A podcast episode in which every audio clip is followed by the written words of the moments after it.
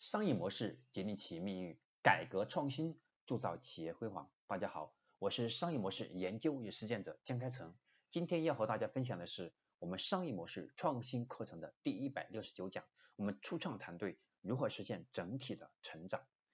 整体性增长、整体性的成长，都是在为用户创造价值的基础上实现企业价值的增长。具体分为四个阶段，分别是需求洞察、供给规划。流量聚合和系统增长。那么何谓整体性的增长呢？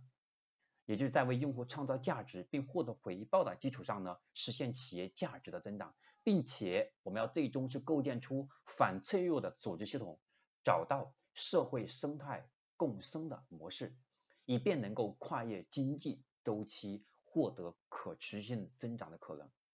那么一个完整的整体性的增长框架，我们分为四个核心阶段。第一个阶段是分析市场需求，洞察分析市场环境，并且洞察用户的需求，找到关键破局点。第二个阶段是实现产品和市场的匹配，设计规划商业场景、商业愿景以及我们的市场战略和定位。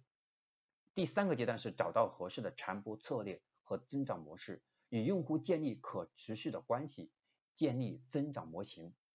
第四个阶段是实现企业价值的增长，重构我们组织系统与社会生态链形成共生共赢的系统，让更多的企业、更多的渠道、更多的资源参与进来，形成共生的生态，让大家一起把蛋糕做大。